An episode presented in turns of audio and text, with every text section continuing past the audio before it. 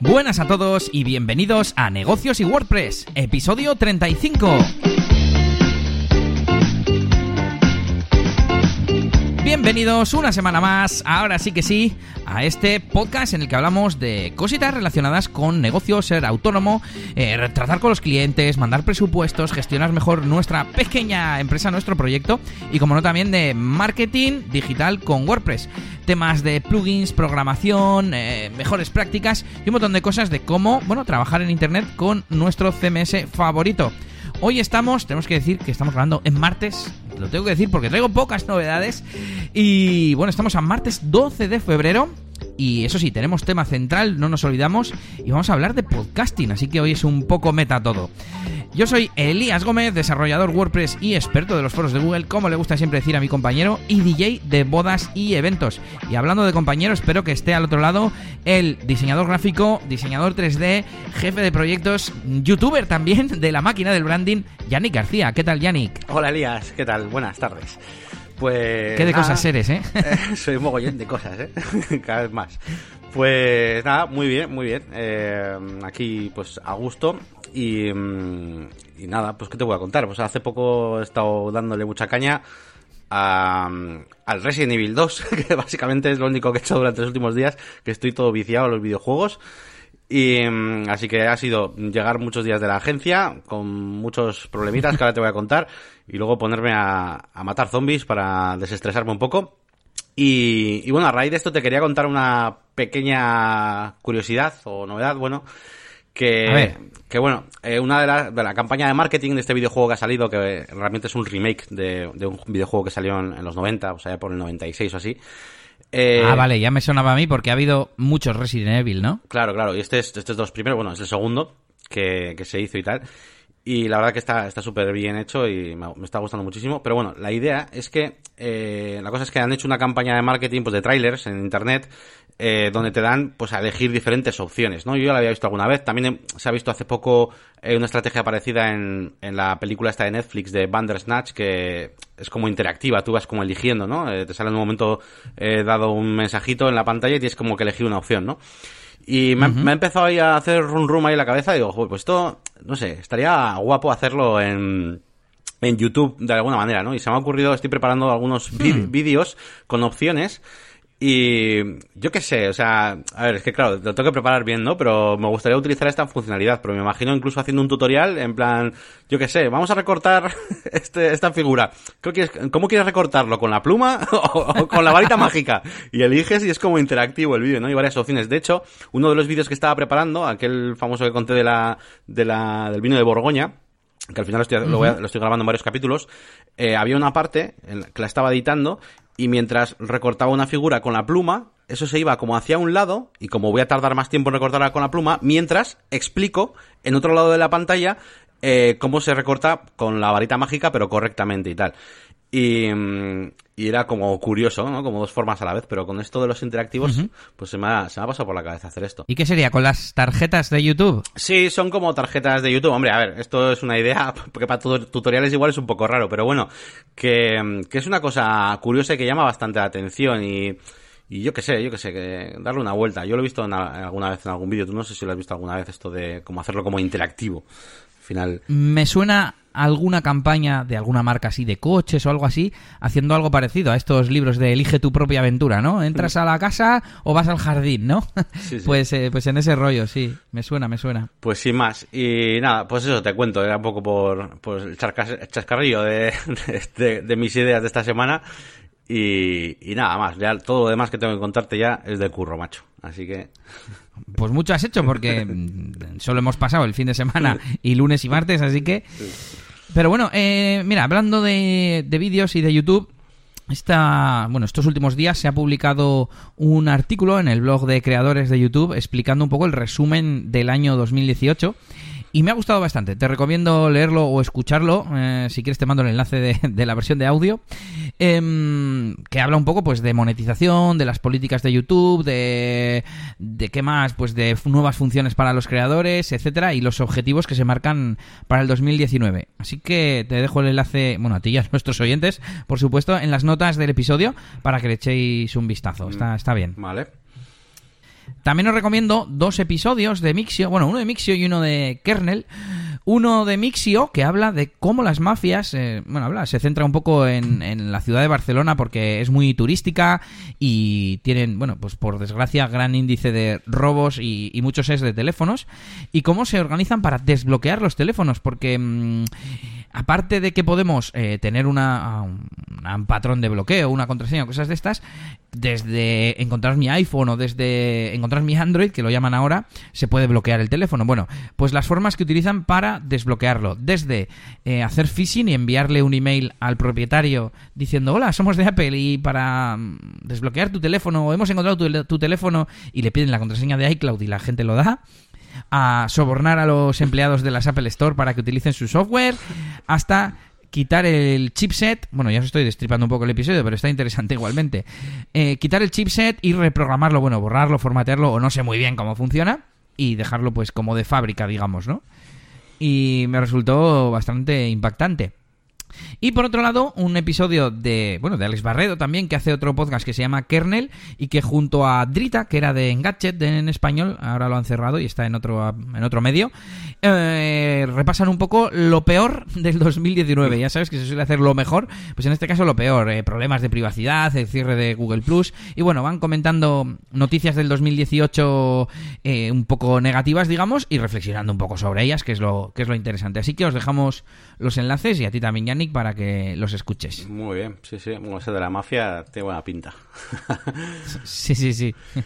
Y a ver, ¿tú qué problemas has tenido por aquí? Bueno, a ver. Profesionales. Pues a ver, el primero es un poco así, te iba a decir, friki, bueno, de nicho, pero bueno, eh, yo creo que a alguno le puede interesar. Ya sabes que yo siempre ando ahí con LearnDash, que es esa, ese plugin para WordPress para, plata, para hacer plataformas de e-learning.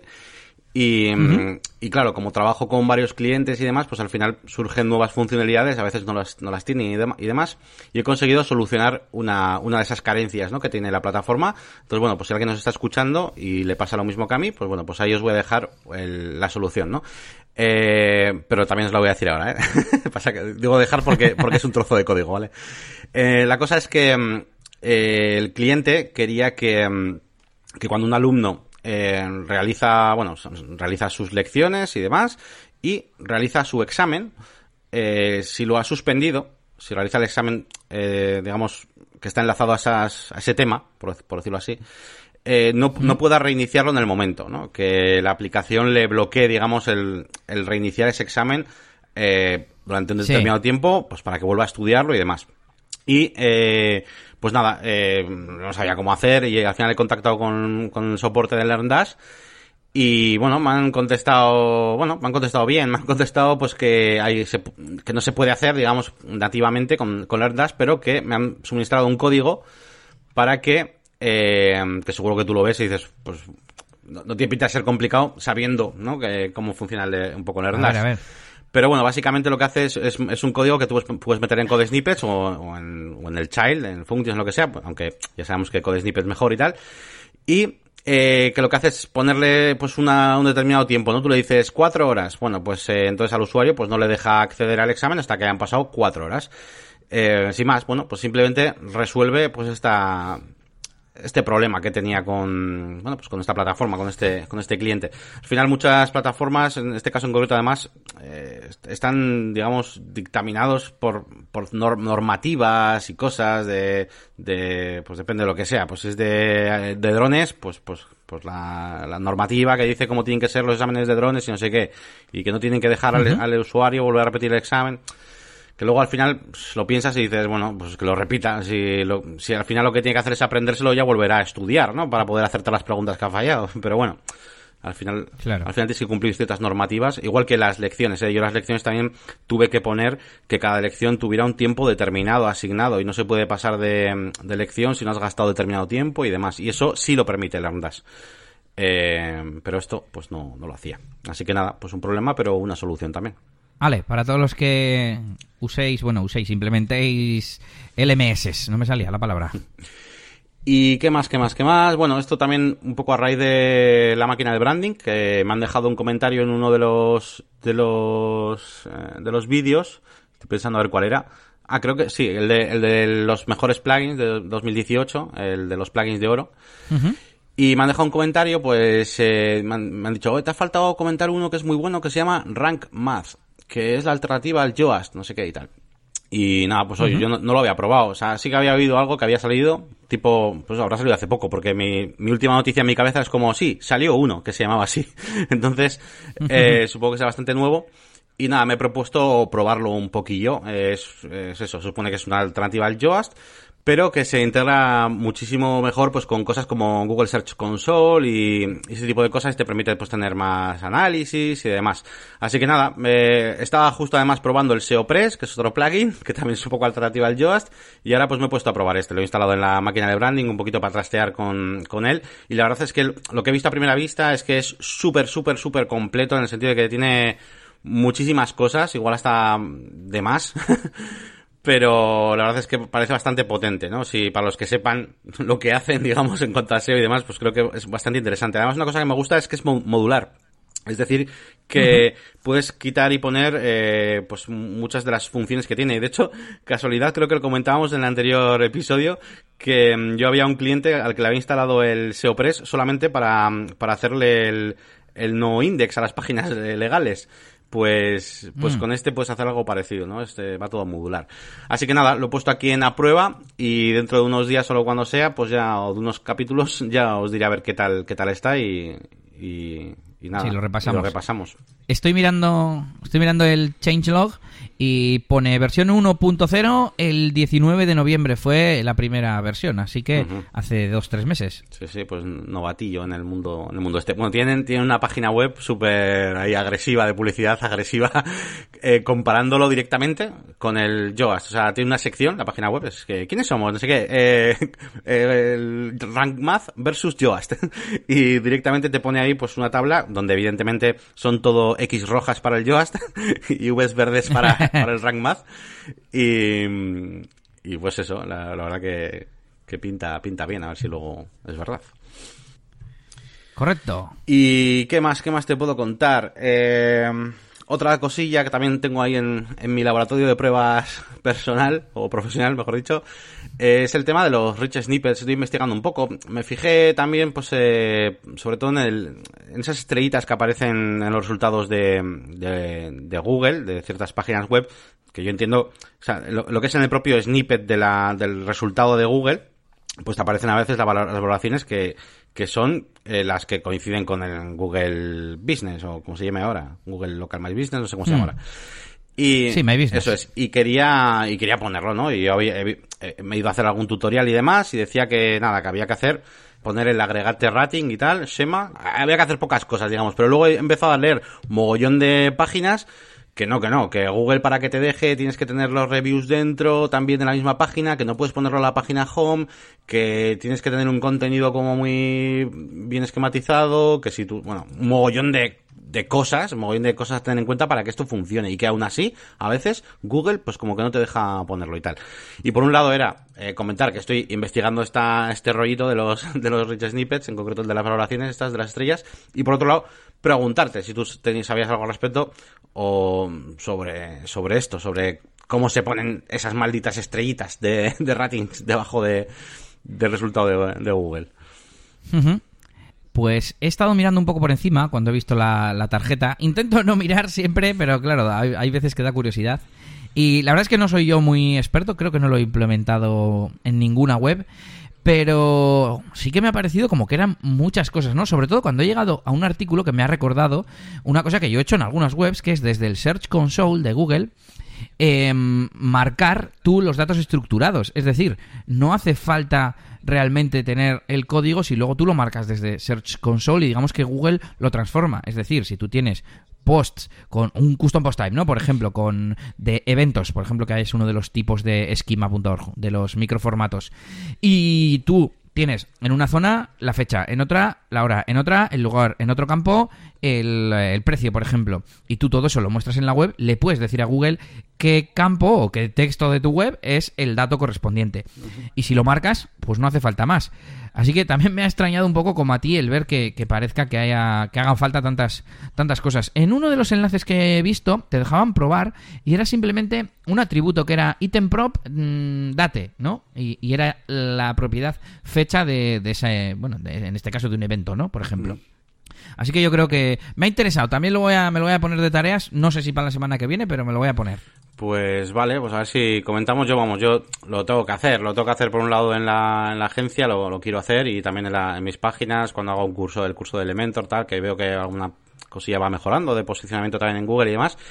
Y me parece una cosa, pues, a ver, eh, te iba a decir, pues que llama más la atención y ¿no? ver las estrellitas y tal, pero bueno, al margen de eso, pues que no sé, que me hace ilusión ponerlo y saber cómo funciona un poquito todo este mundo. Así que bueno, tarde o temprano supongo que volveremos a hablar de esto porque yo lo quiero hacer, vamos.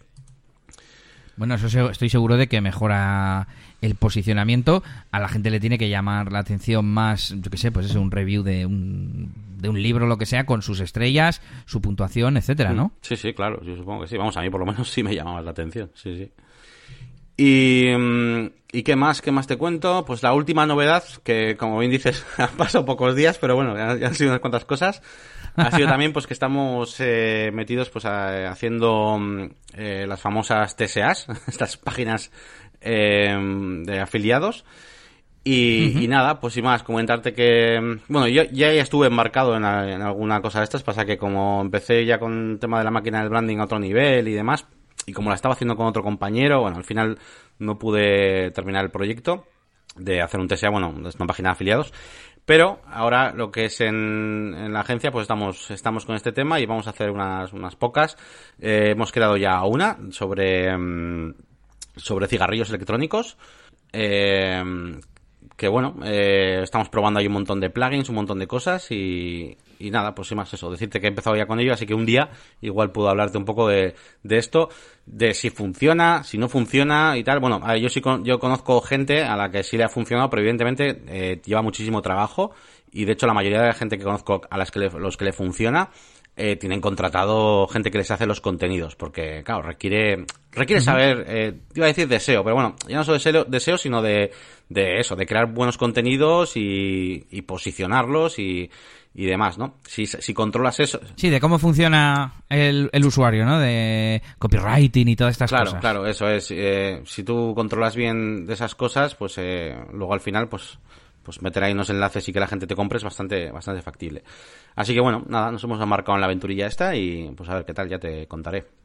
Bueno, decir que TSA significa Turbo SEO afiliate y se supone que son páginas de afiliados que posicionan muy rápido, por eso lo deseo, eh, y pues rápido turbo, ¿no? en plan, eh, ganas dinero teniendo una página web con muchos productos enlazados, por ejemplo Amazon, y Amazon te paga tu comisión por, por afiliado. Eso es, eso es. Ahí, sí, eh, te iba a decir que sí, sí, que es exactamente así. Luego puedes hacerlo. Hay gente que lo hace con WooCommerce o con un plugin de tienda online y luego, digamos que el producto, eh, en vez de un producto simple o lo que sea, enlazas a un producto de afiliados. Eh, pero no, ahora estamos probándolo a hacer simplemente con artículos y buenos contenidos y unos plugins que son súper super chulos, que además te dejan enlazar ya no solo con Amazon, sino con el corte inglés o con lo que, con lo que tú quieras. Y está, está, guay, está guay. Y nada, pues eso. Pues, pues, ya me contarás porque me interesa a modo de curiosidad.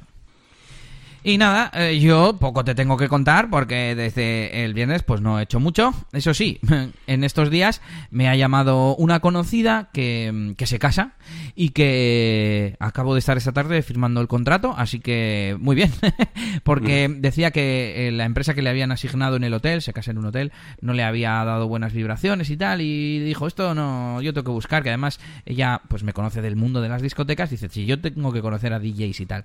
Y nada, me llamó a mí el primero Dice que le ha gustado todo lo que le he explicado y el presupuesto y todo. Así que perfecto, ya lo tenemos firmado y reservado para marzo. Así que muy bien. Ahí cerrando algunas fechas en, en fechas que no son habituales, vamos. Sí, sí, es súper importante, tío, porque luego esas son las difíciles de, de llenar luego, sí, sí. Sí, sí. Y no tengo nada más para contarte porque como han sido muy pocos días, mm, los leads y todo eso solo te voy a contar cuando sea algo destacable. Por ejemplo, eh, pensando en razones extrañas, como decíamos en el episodio anterior y demás. Y nos vamos con el feedback, porque tenemos dos cositas para contaros. Venga, Yannick, leo yo una y tú la otra si te parece bien. Venga, dale. Comentario de David. Hola, solo quería daros las gracias por hacer este maravilloso podcast y también por hacerlo ahora de forma semanal. Muchas gracias y ánimo. Pues nada, David, muchas gracias. Eh, ya no estamos ni contestando en la página web, tampoco había mucho que contestar, solo agradecer el, comentario de David y que esperamos que os guste, que sea semanal. Eh, como la semana pasada nos recomendaron temas, eh, os propongo que también nos dejéis temas para ahora que vamos a tener más frecuencia, que no se nos acaben. Tenemos un montón de ellos apuntados, pero bueno, que lo sepáis, podéis dejarnos vuestros comentarios en negocioswp.es. Eso es, eh, nada, pues yo también. Muchas gracias, eh, David. Y nada, todo lo que ha dicho Elías lo, lo suscribo. no sé cómo decir. Vale, pues voy al siguiente comentario, que es de Pedro, que nos dice: Hola, no sé si lo habéis tratado en algún podcast, pero me gustaría saber vuestra opinión de Elementor a día de hoy. ¿Merece la pena usarlo? ¿No habrá problemas de compatibilidad con Gutenberg? ¿No será mejor usar Gutenberg para tener la web con menos carga? Muchas gracias y felicitaciones por el podcast. Bueno, pues eh, Pedro, a ver, la verdad es que hemos hablado de tanto de Gutenberg como de Elementor en, en múltiples ocasiones. Solo que no hemos llegado a hacer una, una comparativa, ¿no? Un versus de, cómo se comporta una página web que solo tiene Gutenberg y una que solo tiene Elementor. Eh, a nivel de carga, a nivel de, bueno, pues de problemas o compatibilidades con plugins o lo que sea. Lo que sí te puedo adelantar es que la compatibilidad con Gutenberg eh, de Elementor es, total, es completa y funciona perfectamente. Al nivel de carga, eh, más que por el hecho de usar Elementor, eh, es por, ciertas herramientas que tú puedes activar o no activar dentro de Elementor. Mismamente, toda la colección de tipografías que lleva Elementor son una cosa que, que muchas veces pues no la desactivamos o lo que sea y te carga esos scripts directamente en tu página web, en el header, donde sea, y estamos haciendo que cargue innecesariamente eh, pues ciertas fuentes que igual no utilizamos, ¿no? Entonces, como ese pequeño ejemplo, hay ciertas cosas que, que conviene saber, ¿no? O sea, es decir, lo, lo, lo, lo interesante no es instalar Elementor y tener ahí todo, todo funcionando, sino utilizar solamente las cosas que, que nosotros queramos, ¿no? Pero en principio, eh, si utilizamos, eh, vamos, eh, tanto Elementor como, o sea, tanto solo Gutenberg como Gutenberg y Elementor, no hay problemas en tener una página web que cargue eh, a toda pastilla si está bien optimizada, si tenemos un tema limpio, como puede ser el Hello Theme, que, que ya hablaré también en alguno de mis vídeos, que es un tema en blanco para Elementor. Y en principio, ¿merece la pena usarlo? Pues, pues sí, eh, vamos, a mí me merece mucho la pena. Eh, de hecho, la temática de mi canal de, YouTube es una muestra de ello, porque últimamente parezco monotemático, parece un canal de, de Elementor más que de, de branding o de diseño. Eh, así que sí, yo diría que sí merece la pena usarlo porque, porque facilita eh, las cosas al, a, una persona que no es que no es maquetador puro, ¿no? De HTML y CSS, ¿no? Incluso programador PHP, porque ya Elementor te da la posibilidad de hacer muchísimas funciones y demás. Entonces, ahí tú tienes que valorar. Evidentemente, Elías y yo siempre te vamos a decir que un diseño hecho, digamos, con un tema, pues yo que sé, como puede ser el underscores o maquetado, digamos, a mano, eh, y utilizando Gutenberg, pues va a ser lo mejor. Pero eh, merece la pena. Sin más, me voy a quedar ahí, que si no me alargo mucho con esto. sí, sí, sí. Voy a poner un sample aquí en, los samples estos de sonido que ponga hurry up, hurry up, como en los videojuegos. Eh, yo lo primero que pensé fue que se podían tener los dos y que hace tiempo que es compatible, como hemos ido anunciando por aquí, que se podían meter como las plantillas, una plantilla completa como un bloque, ¿no? Algo así era. Hmm. Y luego que podríamos hacer un día un mini, mini tema central, si quieres, pero que, sería como hasta dónde llega Gutenberg y a partir de qué momento, de qué condiciones o factores tendríamos que poner ya Elementor, ¿no? Porque está claro que Elementor hace cosas que Gutenberg no, pero lo que hace Gutenberg, pues eh, más la ventaja de Gutenberg sería que está integrado y es nativo, ¿no? Hmm. Por ejemplo, mm, decías tú lo de cargar rápido la página. Y Gutenberg lo que hace para funcionar es meter comentarios HTML en el post content. Así que es una única llamada a la base de datos, cargar eso y lo único que estás cargando alguna línea extra que son esos comentarios, ¿no? Mm. Eh, en el caso de Gutenberg no tengo claro cómo funciona, no sé si guarda cosas en base de datos o cómo funciona a nivel de código. Pero por ejemplo con Gutenberg no podemos hacer distribuciones en, en varias columnas, en tres columnas, por ejemplo, o cosas de estas, ¿no? Claro. Yo no, te iba a decir solamente una cosa como consejo así final súper resumido que es eh, para todo en la vida, sobre todo en WordPress, eh, si tú tienes pensado algo, una funcionalidad, un diseño, lo que sea, y no te hace falta un plugin concreto, no lo utilices. Ya está. O sea, si tú puedes hacer la misma página web, la misma, con, con Gutenberg y, o, y con Elementor, digamos, con cualquiera de los dos, pues no utilices Elementor. ¿Para qué vas a meter cosas hmm. extra, no? Así que ese, es el consejo. Eh, mi, problema muchas veces es que no puedo hacer lo mismo, ¿no? Entonces tiro de Elementor porque tiene cosas que no sé hacer de la otra forma en determinados proyectos, claro. Así que bueno, sin más. Sí, yo iba a decir, solo que al hilo de lo que dices, además, que claro, el problema es que Gutenberg, al menos de momento, solo trabaja sobre el post-content eh, y, no permite hacer eh, maquetaciones complicadas. A nivel de bloques y de redactar artículos, incluso landing pages explicando, no sé, tus servicios o cosas así, puede estar muy bien, pero para todo lo que te permite hacer Elementor, vamos, no llega ni al 5% Gutenberg de tema de plantillas, plantillas condicionales, mm, vamos, tú te mm. diseñas las páginas con una plantilla en blanco y te haces la cabecera, te haces el pie, te haces todo eso con Gutenberg, a día de hoy no se puede hacer, ni tampoco plantillas condicionales para un custom post type en concreto. Eh, el otro día, el último vídeo que has subido, el de mm, el de la página de, modo mantenimiento, digamos, que por cierto, no sé, ¿lo dijimos la semana pasada? sí, creo que sí. No, no, creo que no, porque la semana pasada creo que hablamos del, del, del, sidebar que había subido. Pero bueno, sin más. Pues ha subido un vídeo, ya lo digo yo, eh, explicando cómo hacer una la típica página de en construcción, digamos, de próximamente, o de mantenimiento, porque se está haciendo algún un cambio, pues se puede hacer con, con Elementor, por ejemplo, ¿no? Eso no se puede hacer con Gutenberg. Entonces, bueno, mm, para el día a día, para hacer artículos y cosas de esas, quizás sería mm, para el usuario, para el publicador de contenido, vale con Gutenberg, pero para el desarrollador necesita Elementor. ¿Algo así? ¿Qué te parece? Me parece, perfecto. Es que no son, ahora mismo no son lo mismo. Ya hemos hablado tuyo en el Telegram alguna vez. Gutenberg ahora mismo es un editor de contenidos. Y el Elementor, pues no, el Elementor es un maquetador de páginas web, básicamente, que yo casi casi. Tiene, editor de contenidos dentro, pero de hecho el editor de, el widget de editor de contenido es el de WordPress normal, digamos, el clásico, o sea, entonces, eso es. Sí, sí, sí. Bueno, pues aquí queda eh, nuestra reflexión, que creo que ha estado interesante, y continuamos con lo siguiente las herramientas. Y para seguir con nuestra nueva mm, restricción de tiempo, vamos a recomendar una cada uno. Yo voy a recomendar una nueva, mira, como nos gusta, una nueva que me está resultando bastante útil y que se llama Full Contact for Gmail and Inbox.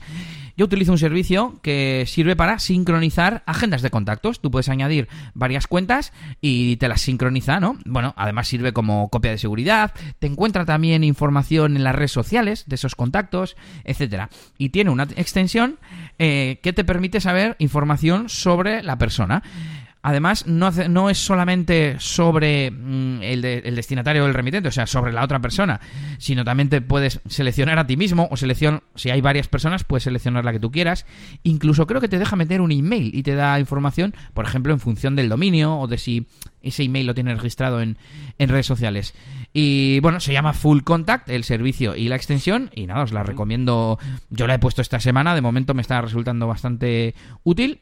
Así que ya, ya me diréis si la instaláis mm, y, qué tal os va. Mola, mola. Es el everything de los contactos. Antes había una que se llamaba Raportive, que la compró LinkedIn y ahora se llama LinkedIn Sales Navigator o algo así. En plan, pues eso, para investigar a tus posibles leads, ¿no? En LinkedIn y tal y cual. Y, mm, pero yo creo que tiene una versión de pago o necesitas LinkedIn de pago para sacar toda la información, no sé, algo así. Y tengo pendiente, tengo por ahí en mi agenda de inbound marketing, investigar las extensiones que hay de este estilo y hacer pues una pequeña comparativa. Por el momento, ya que yo utilizo Full Contact para sincronizar los contactos, pues me ha parecido bien utilizarlo y de momento me está gustando. Muy bien, pues yo voy a recomendaros eh, un plugin de WordPress, eh, también para optimización, pues al igual que recomendará anterior capítulo, el auto, auto, oh, joder, auto-optimice, que no podía decirlo, pues esta semana os recomiendo el BJ Lazy Load o PJ Lazy Load, eh, que básicamente lo que hace es ir eh, sirviendo pues las imágenes de tu página web, de las entradas o de, lo que estemos viendo, pues a medida que vamos viendo nuestro contenido, de, manera que, por ejemplo, pues, eh, pues cuando estamos en un teléfono móvil, por ejemplo, no tenemos que esperar a que cargue toda la página web, si es muy pesada y tiene muchas imágenes, pues hasta que el usuario no va viendo el contenido poco a poco, pues no va cargando, ¿no? Así que, mm, nada, es una forma de hacer un poquito más eh, digerible algunas páginas web que tengan pues eso muchas muchas imágenes y, os provoque una carga inicial pues un poco un poco lenta del, del sitio no Interesante, estoy mirando la página del plugin y también funciona con iframes, por ejemplo, para los vídeos de YouTube, pues que no se carguen, ¿no? Si no, si no los tienes en pantalla y no te hacen falta. Así que guay, guay, todo lo que sea optimizar, para adelante. Eso es. Esas son las dos herramientas que tenemos hoy y nos vamos al tema central. Hoy vamos a hablar de podcast, podcasting y cómo hacerlo en nuestro CMS favorito, en WordPress. Vamos a hablar de plugins, vamos a hablar de muchas cositas. Y bueno, mm, si estás escuchando un podcast, no hace falta que te expliquemos qué es un podcast. Así que lo que te vamos a contar es qué beneficios tiene hacer un podcast, ¿no? A nivel de, eh, ya sea para tu empresa o como marca personal, digamos, como, bueno, mm, aunque tengas un trabajo, aunque tengas empresa, nunca está de más eh, ir, no sé, eh, creando una marca personal por si acaso te cansas de tu trabajo o te echan o pasa cualquier cosa. Así que bueno, mm, si quieres, Yannick, que empiezo yo con los beneficios que tiene, pues el propio formato como tal.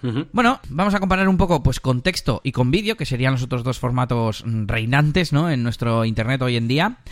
Y para empezar, con la voz se consigue más engagement, ¿no? Que le dicen eh, que con texto. Se suele decir que los podcasts hablan al cerebro directamente del oyente, pero bueno, a mí eso me parece un poco... Mm, un poco presuntuoso, vamos a decir, porque no siempre se escucha con cascos. Y aún así, ¿qué pasa? La radio no habla, no habla al cerebro de, los oyentes. Sí que es verdad que es bastante íntimo, suelen ser bastante personales, ¿no? Muy, como vamos a decir luego, de nicho, ¿no? Que no te, no te escucha demasiada gente. Eh, pues si alguien habla, por ejemplo, no sé, hay un podcast de lactancia, por ejemplo. Y pues no creo que haya muchos oyentes de lactancia, ¿no? Pues después hablar directamente como que fuesen tus amigos, ¿no? Entonces, por eso se puede conseguir mucha cercanía con, con el oyente. Comparado con el vídeo, pues no hace falta estar mirándolo. Leía en algún momento artículos sobre podcasting y decían que es como formación en manos libres, ¿no? Yo a veces estoy fregando, estoy paseando, estoy haciendo un montón de cosas y puedo estar escuchando un podcast, ya sea de entretenimiento o de algo que me están contando de alguna temática que, me interesa y lo que consigue el creador del podcast es mm, generarse, como que ponerse el top of mind, ¿no? Que le llamamos el, vale, pues yo si algún día quiero contratar a un psicólogo, voy a contratar a este porque es el, mejor, o un diseñador de logotipos, por ejemplo. Mm. Y por último, mm, que esto lo has apuntado tú antes muy, muy acertadamente, que, no hay que estar afeitado, ¿no? que como en el vídeo vamos a salir, sobre todo si somos mm, rollo youtuber que explicamos cosas y demás, eh, pues es muy probable que tengamos que prepararnos nosotros, preparar un set, hacer, eh, iba a decir un guion, en podcast también hacemos un guion, pero quizás no tan elaborado, ¿no? Y también la postproducción, por supuesto, eh, es mucho más fácil de, de editar, de publicar, etcétera, un, un audio que un vídeo. Seguro que estás de acuerdo. Sí, sí, claro. ¿Tú, con todo. ¿Tú crees youtuber? Sí, no, estoy, estoy totalmente, totalmente de acuerdo. O sea, es, lo que te va, a llevar menos tiempo todo, ¿no? Eh, prepararlo, porque además cuando piensas, o tienes que pensar en, en qué hablar, ¿no? En cómo transmitir esas ideas hablando. No tienes que eh, pensar en cómo lo digo, qué cortes voy a hacer, qué no sé qué, para que el vídeo sea más dinámico, no sé, bueno, todo, todo el rollo que ya sabéis, ¿no? O sea... Y sigo yo con las otras porque están muy relacionadas, Yannick. Una, pues la imagen de marca, aquí yo ya me, quería expresar más como profesional, ¿no? Alguien que se, que se dedica ya por su cuenta a hacer algo o que tiene una pequeña empresa o grande, el crear un, podcast que aporte valor al que escucha, pues te genera buena imagen de marca, ¿no? Em, no sé, estoy pensando qué otros podcasts escucho yo, así que sean un poco raros, digamos,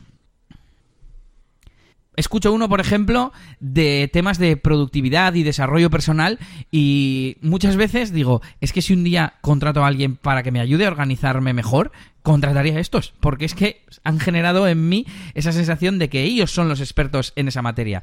Pues por eso os puede venir muy bien. Y de nuevo, lo mismo de antes, el tema del nicho, ¿no? Eh, ya no solo es que podáis hablar de lo que queráis y de una forma desenfadada, sino que si os dedicáis a algo que es muy, muy, muy concreto, en un podcast podéis hacerlo. O sea, porque quizás en YouTube, como decíamos de los vídeos, mm, sería demasiado esfuerzo por el tema del vídeo. En, en, una radio, por supuesto, sería imposible, pero el podcast lo admite todo porque tú te lo guisas y tú te lo comes y da igual que te escuche poca gente mientras los que te escuchen sean verdaderos seguidores. Y por último, y lo más interesante, Yannick, para el creador, pues son posibles vías no solo de publicidad, como estamos diciendo, sino de monetización tanto vías tradicionales como meter afiliados, eh, meter patrocinadores, incluso publicidad en el podcast eh, a nivel de banners y cosas así, ¿no? Si es en, nuestra propia web, como nosotros vamos a comentar, como mm, podcast de pago, que pagues por el propio contenido, ya sea a través de una plataforma externa como Evox, que ahora tiene eh, mm, podcast de pago, puedes poner que tu podcast sea de pago, o mediante donaciones o tipo Patreon, o lo interesante que sería a través de tu propia página web con un sistema de, membresía, ¿no? Que, te tengas que suscribir como un membership site o como un e-commerce, vamos, o como lo quieras llamar, en tu propia página web. Eso es, eso es. Y bueno, relacionado con, todo esto también de la monetización y demás, pues viene muy a cuento pues las ventajas de, también de tenerlo integrado con en una página web, ¿no? En un, WordPress. Y, mm, y bueno, yo aquí veo muchas ventajas, ¿no? De, en vez de tenerlo solamente pues en iBox o en alguna plataforma, eh, yo veo muy beneficioso que os hagáis un WordPress, un blog o lo que sea y tenerlo ahí integrado. ¿Por qué? Pues primero porque os, vais, os va a permitir, ¿no? Tener la posibilidad de generar contenidos, pues con artículos, eh, para atraer más tráfico a esos episodios, ¿no? Tú vas a, pues como hacemos nosotros, al final creamos el, episodio y después creamos un post y demás y digamos que lo tenemos todo centralizado ahí, ¿no? Es, es más fácil luego generar ese tráfico hacia los, hacia los episodios. Así que eso es una de las ventajas de tenerlo en una página web, ¿no? Luego, eh, también, eh, incluso a la hora de, redirigir a tus mm, potenciales clientes a proyectos o a servicios que tengas, pues desde tus propios episodios. Si, si simplemente lo tienes en iVoox, una plataforma, y les quieres hablar de, pues que de que te compren un libro, de que te compren un producto digital o de lo que sea, pues claro, mm, es como más complicado hacer la conversión. Sin embargo, si directamente eh, lo tienes en, un, en, en, tu blog o en tu página web, donde tienes también el podcast y lo tienes todo ahí, tienes los servicios al lado, eh, lo puedes enlazar desde el artículo del episodio y tal, pues evidentemente es mucho más sencillo, pues eso, orientarlo a, también a proyectos o servicios, ¿no? Eh, otra de las ventajas de tenerlo integrado también pues en, en, una página web es que centralizas o puedes centralizar todo, todo el feedback, los comentarios, incluso solicitudes que te hagan de trabajo, proyectos. Mm, puedes, eh, digamos, juntarlo todo ahí, ¿no? Si, si no, vas a tener eh, como muchos muchos medios, ¿no? Vas a tener ahí que si que si en Evox, que otros igual, pues con la misma gente, la gente, iba a decir, la gente que lo sube a YouTube, bueno, nosotros estamos también en proceso, pero eh, los que lo tienen también en YouTube, pues en YouTube le dejan un comentario, luego en, eh, en iTunes tiene, igual tiene otra cosa, tal, y al final, pues bueno, eh, aunque lo tengas en muchos sitios, si tú eh, te esfuerzas en, digamos, recordarlo en tus episodios, como hacemos nosotros, que tenemos nuestra página web, negocioswp.es, que es la página web del podcast, y que manden ahí sus comentarios y demás, o, lo que quieran comentar, o incluso pedirnos un proyecto o un trabajo, pues así lo puedes centralizar mejor, ¿no? Y así ya pues lo tienes en tu, en tu página.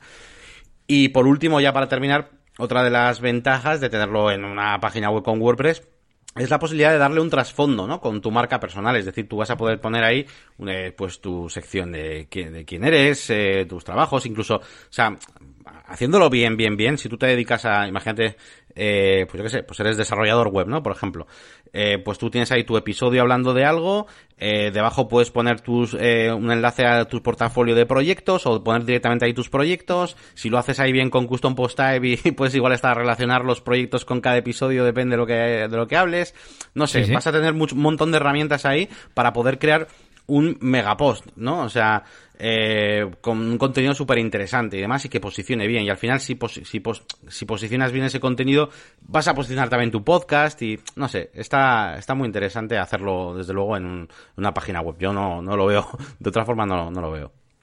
Pues sí, sí, totalmente de acuerdo. Ya sabes que yo soy gran fan de la integración y al final que esté en tu propia casa es lo ideal. Además, obviamente vamos a distribuirlo, pero pero siempre una plataforma se puede ir al garete y si está en nuestra propia página web siempre tenemos el control, ¿no? De cambiar el título, de cambiar cualquier eh, parámetro del podcast o de los episodios. Eso es. Así que ahora vamos a hablar un poco de cómo crearlo, ¿no? Ya ha quedado claro las ventajas que tiene un podcast como tal, el por qué es recomendable hacerlo en nuestra propia plataforma y por supuesto con WordPress. Y vamos a hablar de qué formas tenemos para poder crear nuestro podcast. La primera, no sé si sabes, Yannick, que yo en mi página web, en eliasgomez.pro, me hago el podcast a mano. A mano en el sentido de que me hice un plugin yo por mi cuenta, ¿no? Me puse a investigar en su día porque quería evitar el tener un plugin con muchas opciones que eh, muchas veces no se utilizan y pues fui al Codex, que es el, rey de la documentación de WordPress y resulta que desde la versión 1.5, que tendrá como 10 años, eh, ya se pueden tener eh, podcasts de forma nativa en WordPress. Solo necesitamos añadir un enlace a un audio dentro del post y luego cualquier feed nativo será compatible, porque lo que hace es meter la etiqueta enclosure, que es la que hace falta para que ese feed sea, sea un podcast, porque un podcast no deja de ser un feed RSS y los feeds RSS son nativos de WordPress, así que solo nos hace falta eso. Y eso sí, creo que solo funcionan eh, a través del, del, del formato post, vamos, del post type post, es decir, de las entradas. No funciona en en páginas. Pero bueno, yo creo que en, Custom Post Type sí que, sí que funciona. De hecho, yo qué narices, yo te lo hago con un, con un Custom Post Type. Así que bueno, si queréis animaros a eso, mm, podéis hacerlo. Pero ya os digo que yo he tenido algún problema a la hora de generar el feed, porque al actualizar el, el, WordPress a veces alguna cosa se me pierde y tengo que volver a cambiarla. Por supuesto tengo backup y demás. Y es porque, eh, digamos que los plugins eh, yo creo que generan el, el, RSS a través de su propio fichero PHP. Hay un fichero PHP que es eh, feed-rss o algo así, punto .php y ese genera el propio feed, ¿no? Y claro, yo ahí eh, lo modifico a mano, cosa que está mal hecha, pero claro, es que la otra opción es engancharme a algún hook que, que, utilice un fichero nuevo creado por mí, digamos, y así no fastidio el de, el de WordPress. Pero bueno, es un poco complicado, pero al final será lo que hacen los plugins, porque es la única forma de hacerlo. Hmm, pero bueno, que sepáis que la, yo porque quiero trastearlo y toquetear y poner una descripción en la en la taxonomía, porque yo me he creado que los podcasts sean una taxonomía y quiero meterle una descripción y que sea esa descripción la que sale luego en el feed, etcétera, etcétera. Y quiero personalizarlo a mi gusto. Em, pero si simplemente queréis que el feed sea un podcast, es tan sencillo como añadir un enlace a un MP3. Yo iba a preguntarte, iba a explicar una cosa, pero creo que tú vas a explicarla 10.000 veces mejor, así que te la voy a preguntar. A ver. Eh, es, es, para que, por si acaso pues, alguien entienda, eh, o sea, por un lado está meter un enlace, pero por otro lado, esto del feed, ¿qué, es el feed? ¿Para qué nos sirve esto del feed? ¿Qué es, qué es, qué es el feed? Vale, el feed eh, es un ficherito basado en XML. Hay un formato que se llama, creo que es formato, especificación, protocolo, no sé ahora mismo de memoria, que es RSS, que son las siglas de Really Simple Syndication. Sindicación realmente sencilla. Sindicación es podernos suscribir a algo. Entonces, este archivo lo que tiene es una especie de índice de contenidos. Mm, ahora está prácticamente muerto el tema de los lectores de feeds o lectores RSS, como antes teníamos el famoso Google Reader. Y ah, bueno, yo ahora utilizo Feedly y este tipo de servicios lo que hacen es acceder al fin y al cabo a ese archivo que se genera y tiene el índice de contenidos, bueno, con el propio contenido o en función de la configuración. Tú puedes hacer en WordPress, por ejemplo, que en el feed solo vaya el extracto, el resumen del post y no el post entero. Pero también puedes hacer que vaya el post entero. Entonces, cada vez que tú publicas una nueva entrada, se añade a ese XML eh, ese nuevo ítem eh, de datos estructurados con title, content, eh, imagen, etcétera. Y eso, pues luego lo leen los clientes, ya sea un lector de feeds de texto o un cliente de podcast, que además se descarga el MP3 de la etiqueta Enclosure. Muy bien. O sea que generando este archivo XML, eh, este feed, bueno, que, se, que entiendo que se genera automáticamente cada vez que tú publicas algo nuevo, se va actualizando. Las demás plataformas como Evox, por ejemplo, eh, como están enlazadas, pues van leyendo de ahí. No sé si en, al momento o cada X tiempo, ¿no? Lo van leyendo y se van actualizando. O sea que si queréis eh, eso, tener vuestro podcast en todas las plataformas, no tenéis que andar subiendo el audio a todas a la vez, sino que con esto de esta herramienta, con este archivito y conectándolo con las diferentes plataformas, pues podréis eh, hacer que todo vaya pues automático, ¿no? Esa sería la idea voy a explicar un básico del podcasting, que es que al final un podcast se basa en un feed de estos que hablamos. Eh, para tú distribuir tu feed al resto de plataformas, tú tienes que mm, decirle la URL, es lo primero que te van a pedir, bueno, además del título del podcast, etcétera, etcétera, ¿no? Entonces, en este caso lo que hacemos es tener nuestro propio feed de la página web. Los plugins de los que vamos a hablar ahora te dan un feed. Pero si lo haces de forma nativa, pues los feeds nativos de WordPress te sirven. Eh, tu dominio.com barra feed es el feed del blog. Si estás en una categoría, le añades feed, la palabra feed por detrás y ese es el feed de esa categoría. O sea que es así de, de sencillo. y, y, nada, pues que, que cuando tú uh, das de alta tu podcast en iTunes, porque Evox y algunas otras plataformas te permiten no solo añadir un podcast mediante el feed, sino que te permiten crearlo en la propia plataforma subiendo allí los audios, a su hosting, digamos. Uh -huh. Pero iTunes no. iTunes es solo un directorio. Y entonces tú a iTunes le tienes que dar el feed, uh -huh. traído de otra plataforma o de tu propia página web. Uh -huh. Perfecto. Así que explicado eso, ese básico, es el principio básico del podcasting, vamos. Eh, que por cierto, voy a hacer un inciso y es que eh, es por lo que no me gusta tender a la centralización, ¿no? Está muy bien YouTube, que es el modelo centralizado, porque al final todo está allí y lo, el, el, debate está siempre en los comentarios, eh, etcétera, etcétera. Pero, y también, por ejemplo, gracias a las APIs hay un montón de herramientas que se integran con YouTube, pero lo bueno que tiene el podcasting es que solo necesitas el feed para tener un podcast. Incluso si tú le mandas el feed a alguien por email o por mensajería instantánea, aunque solo tengas ese oyente, le va a funcionar. No necesitas ponerlo en ninguna otra página web, ni plataforma, ni iTunes, ni nada, ¿sabes? Uh -huh. sí, es sí. más, es más, antiguamente había gente que se lo hacía el feed a mano. Obviamente el feed tiene que estar en internet y tú tienes que subir los archivos a internet. Pero el, tú te puedes hacer en un editor de texto de, de programación, un editor de código, el archivo a mano, subir un archivo a Dropbox o al alojamiento que quieras eh, hacer un copy-paste del elemento anterior y actualizar el feed. Y eso funciona. Pero claro, no es, nada, no es nada cómodo ni práctico. Pero bueno, para que la gente entienda cómo funciona. Eso es.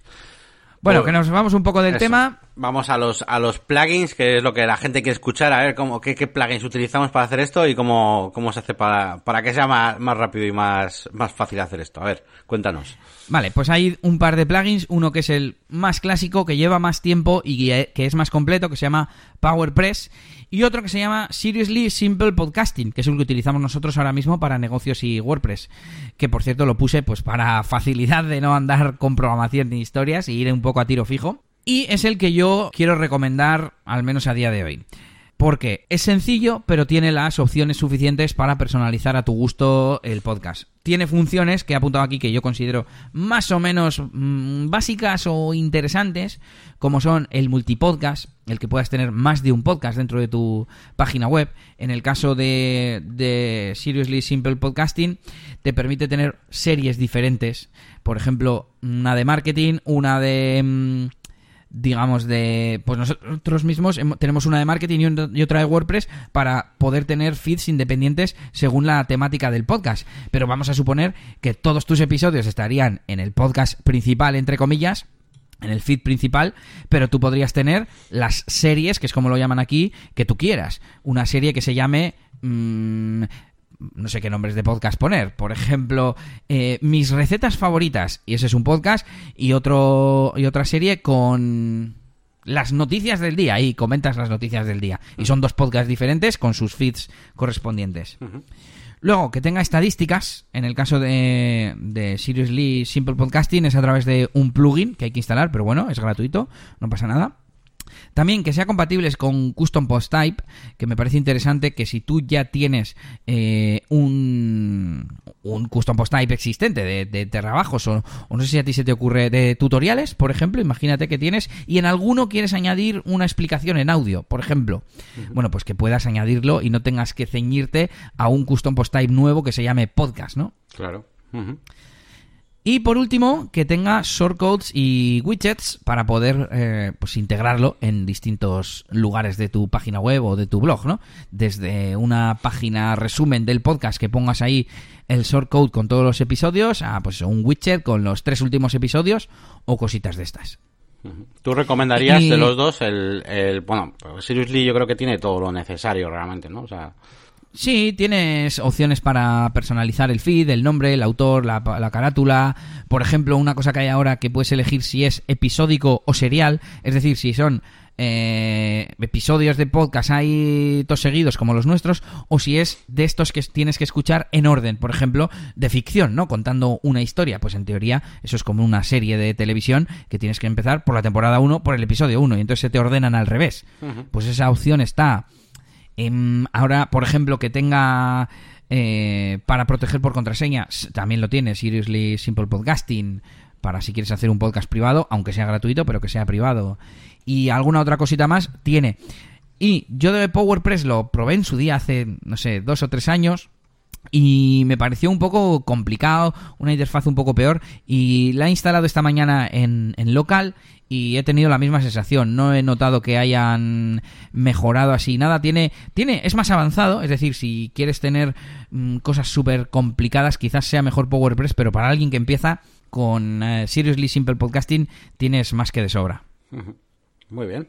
De hecho, tiene algún plugin más. Por ejemplo, hay uno que se llama eh, Speakers y sirve para tener pues como una especie de plantilla de colaboradores, ¿no? Y decir que tienes a este invitado que viene cada dos programas, este otro que viene cada mes y pues que aparezcan por ahí en alguna mini ficha. No lo he probado nunca, pero me imagino que será que será algo así, ¿no? Para que aparezca un apartado de speakers.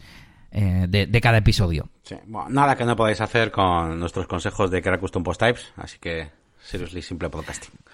Exactamente. De hecho, mira, me llama mucho la atención redes de podcasting que utilizan eh, categorías para poner los podcasts y cosas así. Cuando mm, creo que PowerPress también lo permite, puedes generar varios podcasts a, través de los propios plugins de podcasting.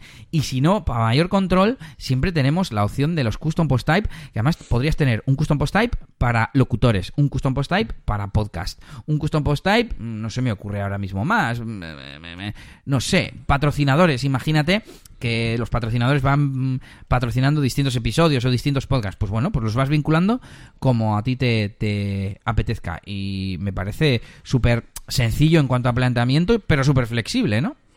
Sí, sí. Y nos vamos, Yannick, si te parece, a los consejos. Te voy a dejar a ti, yo voy a beber un poco de agua. vale. Pues nada, vamos a terminar con una serie de consejos, eh, un poquito pues más eh, generales, no tanto de WordPress, sino pues de nuestra experiencia, eh, pues a lo largo de este, te iba a decir, de este, de este año, pues vamos camino de los dos años ya, ¿no? con, con sí, este año, y pico llevamos, sí. Eso es. Así que bueno, el primero de ellos es la constancia, ¿vale? El, la constancia tiene, tiene, son como dos armas en una, ¿no? Eh, por un lado, eh, de cara al usuario que os va a oír, pues el hecho de que, mm, de que vea que es algo que va en serio, que lo hacéis eh, o semanalmente o cada dos semanas o cuando sea, pero que lo hacéis de manera, pues con cierta frecuencia, va a hacer que, bueno, pues, pues aumente, ¿no? Esa, mm, esa fe en vosotros, ¿no? En vuestra, en vuestra marca, ¿no? Pero por otro lado también nos ayuda a vosotros mismos, ¿no? Esa, tener esa constancia porque al principio, pues evidentemente, eh, pues yo qué sé, igual no, no, no sé, no, no, esperáis ciertos resultados o lo que sea y al final, pues hay que, digamos, hacerlo por, porque sí, porque tú te lo has programado y hay que, y hay que ir haciéndolo y ser constante y de esa manera, pues, eh, te obligas a que, eh, en cierto momento la propia experiencia vaya haciendo que mejores en muchísimos aspectos, tanto de la grabación como de cualquier cosa, ¿no? Porque hay muchas veces que, que empezamos a hacer algo, es que claro, a mí todo esto me recuerda a grabar vídeos en YouTube, que empiezas a hacer algo y es todo como cuesta arriba, no sé qué, y cómo grabar, y es que esto se ve mal, y cómo puedo hacer para mejorar esto, y como que te aturullas un poco de toda, de todas las cosas, pero simplemente a veces, a veces simplemente tienes que dejar de pensar y hacer, y hacer y hacer y hacer y la propia experiencia ya te va a hacer que vayas mejorando en poquitas cosas. Así que bueno, el primero de los consejos para mí de los más importantes es esa constancia. Eh, otro de los consejos que os diría es que, bueno, pues que pongáis eh, títulos o si no ponéis un título, me refiero a títulos, títulos concretos a cada, a cada episodio, ¿no? Yo estoy suscrito en bastantes, a bastantes podcasts que, mm, que igual son un poco más informales y, y pues yo que sé, está el nombre del podcast, episodio 34, episodio 35 y cosas así, ¿no? Y, y no sabes muy bien de qué va a ir y la verdad es que es bastante útil eh, además que va a ayudar pues para hacerle un poquito más de, de SEO y de posicionamiento y que luego pues, pues puedan encontrar o lo que sea, ¿no? Eh, así que poned títulos si puede ser del tema en concreto y si no, pues al menos una descripción, ¿no? Elías y yo mismamente muchas veces hacemos temas un poquito así generales y que no hablamos nada en concreto, pero bueno, el tener una descripción eh, de lo que va el capítulo o un artículo en este caso, pues eh, interesante, es otro consejo que os damos. Eh, ¿Qué más? ¿Qué más? Eh, pues los metadatos completos, ¿no? Es decir, cuando tú entras a ver un podcast eh, a cualquier plataforma, pues que veas que hay una portada, que veas eh, que, tenga, que tengas la posibilidad de acceder un poquito a, un poco de información extra, ¿no? También sobre el autor, que esté bien puesto, el autor, eh, a qué se dedica, quién es, eh, si tienes página web, pues mejor, que tenga todo ese trasfondo para que, para que ayude a que, a que, a que ese podcast cree marca personal, ¿vale? Entonces, eh, pues tener todos estos metadatos completos cuando subáis el podcast a iVoox o donde sea, pues es, es importante.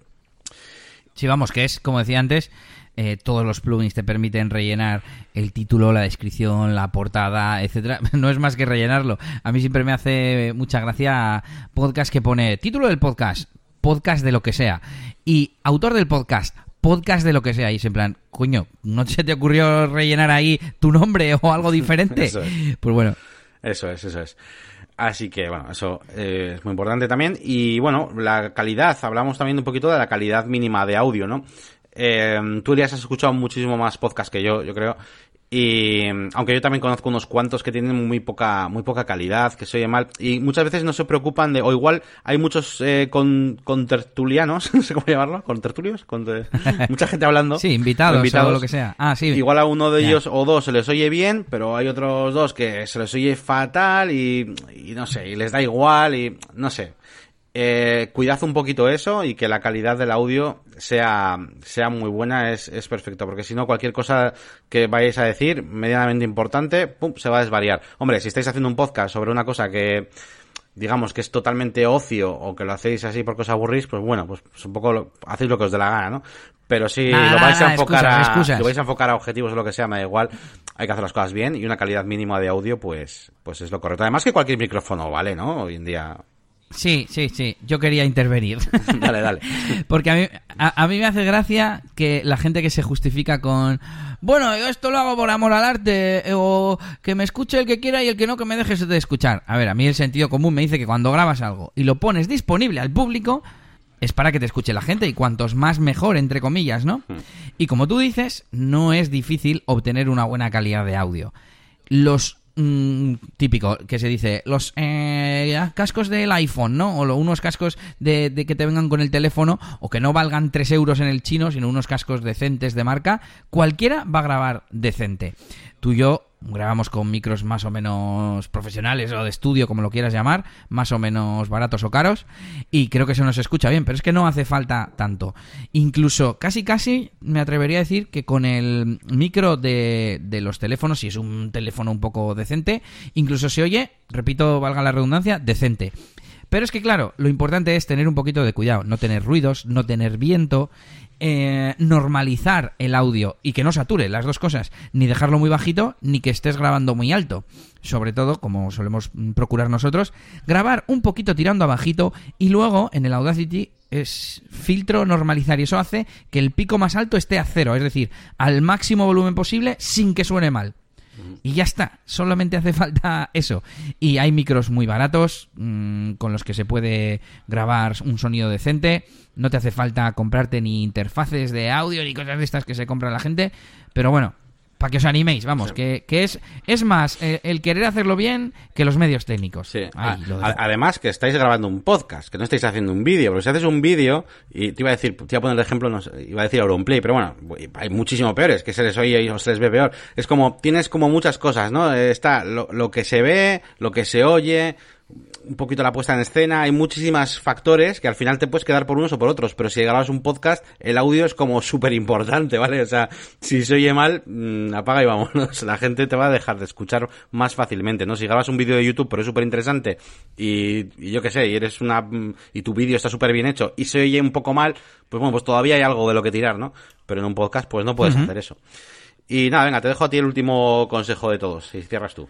Bueno, una tontería, aunque por supuesto abogamos porque se centralice la información en la página web, que es nuestra casa, nuestra, nuestro campamento base, eh, eh, por supuesto hay que difundirlo. Y lo suyo es añadirlo a directorios, que bueno, por un lado es la ventaja del podcasting, pero por otro es la desventaja de que quizás se descentralizan comentarios, feedback y demás, pero bueno, al menos nos distribuimos y al final, si nosotros hacemos las llamadas a la acción, como tú decías, de mm, pasar a dejar comentarios, a informarte o a lo que sea, o a suscribirte al newsletter, a tu página web, al final conseguirás ese tráfico y ese impacto en la gente que es lo que estamos buscando.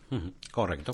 Y nada, yo creo que ha quedado bastante bien la cosa. Poco más podemos decir respecto al podcasting que os animéis, que si al principio no sale muy bien, no pasa nada, y, que nos mandéis vuestros... Mira, mm, por un lado, vuestros podcasts existentes, si es que tenéis, para hacer un día repaso aquí, ¿qué te parece, Yanni? Sí, muy bien. Y por supuesto, si creáis uno a partir de nuestros consejos de hoy, eh, pues que, os animéis a mandárnoslo también y os damos un poquito de difusión por aquí. Eso es, perfecto. Había pensado antes, ¿eh? Digo, joder, pues hoy estaría bien recomendar algunos de los podcasts que escuchamos. Pero mira, mejor que nos lo manden los oyentes, por si tenemos ahí alguna sorpresa que no conocíamos. Bueno, pero no estaría mal alguna vez, eh, pues eso, recomendar podcasts que escuchamos. Mm, sí, sí. Así que nos vamos.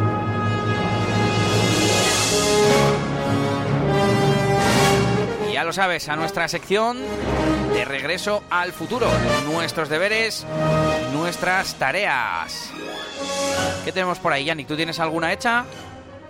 Pues no, tengo algunas en proceso. Eh, pero hecha, no. Hecha terminada, no.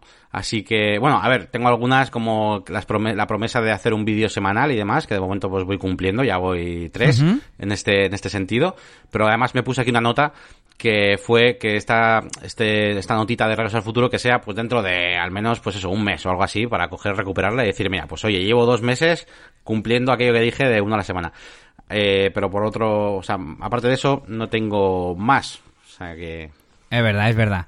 Pues yo tengo una, mm, y es que estuve mirando el tema de Google Chrome que comentaste la semana pasada.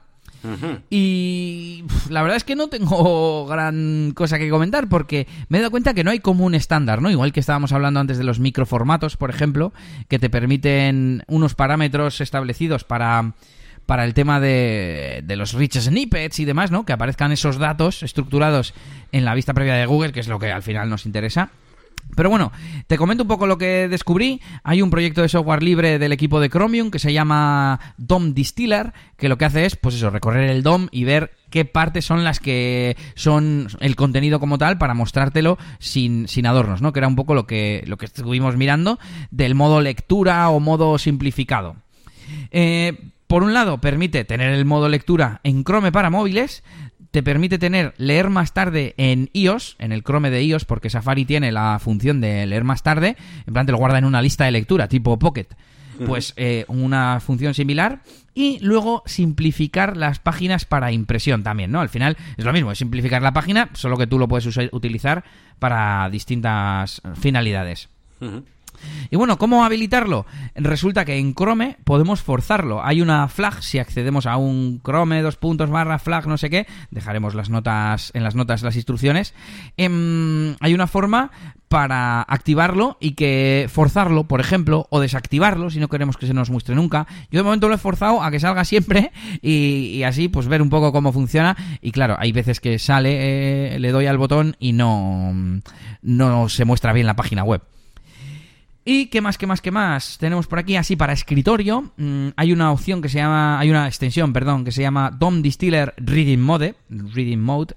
Y tenemos, por ejemplo, las opciones de elegir fuente, elegir temas o de personalizar un atajo de teclado. Y me parece que yo recomendé otra extensión que se llama Mercury Reader, que mm, pues no sé cuál recomendar de las dos. Yo utilizo Mercury Reader, me funciona bastante bien y la única diferencia así importante es que tiene una opción de enviar a Kindle para que ese artículo se te vaya pues a tu Kindle, pues como si fuera un libro, me imagino. Yo como no tengo Kindle no, no os puedo decir. Y claro, esto es para Chrome. Me estuve mirando para Safari, para Firefox y lo que me quedó claro, aparte de eso de que no hay un estándar, es que hay varias, varios factores que, que intervienen el marcado o HTML, pues si hay un artículo, pues es muy probable que ese sea el contenido, pero también el tamaño y el número de hijos. Es decir, si tú solo tienes texto dentro de un artículo, pues yo creo que los motores dicen aquí no puede haber nada formateado decente como un artículo. La extensión también, no solo... Eh, porque si tienes 20 Ps pero están vacíos, pues no sirve de nada, ¿no? Sí, lo que decíamos de los Loren Ipsum, de los dos párrafos de, la página del Ipsum que te dije que, que me Eso es, eso es. No, no me quedó claro que sea un número de caracteres o un número de palabras, pero que haya cierta extensión que se pueda considerar un artículo, ¿no? Así que bueno, eh, si alguien puede aportar algo de luz, que nos aporte, pero, pero eso es lo que, eso es lo que yo he descubierto. Bueno, pues vamos avanzando un poquito al menos. Y, eso, a ver, es una cosa interesante. Yo, yo la verdad, yo te digo sinceramente, cada vez que estoy en el metro, donde sea, y quiero leer un artículo o lo que sea, yo, y me sale en el móvil, en mi iPhone 4, yo le doy, le doy a la vista lectura, la utilizo muchísimo, la utilizo muchísimo para leer, para leer, leer un artículo. Así que. Solo una cosa, eh, antes en Chrome, al lado del número de pestañitas, salía un icono, que lo he visto en mi investigación, me lo he encontrado por ahí en varias capturas, que salía como una A y unas líneas representando pues texto, ¿no? Y tal.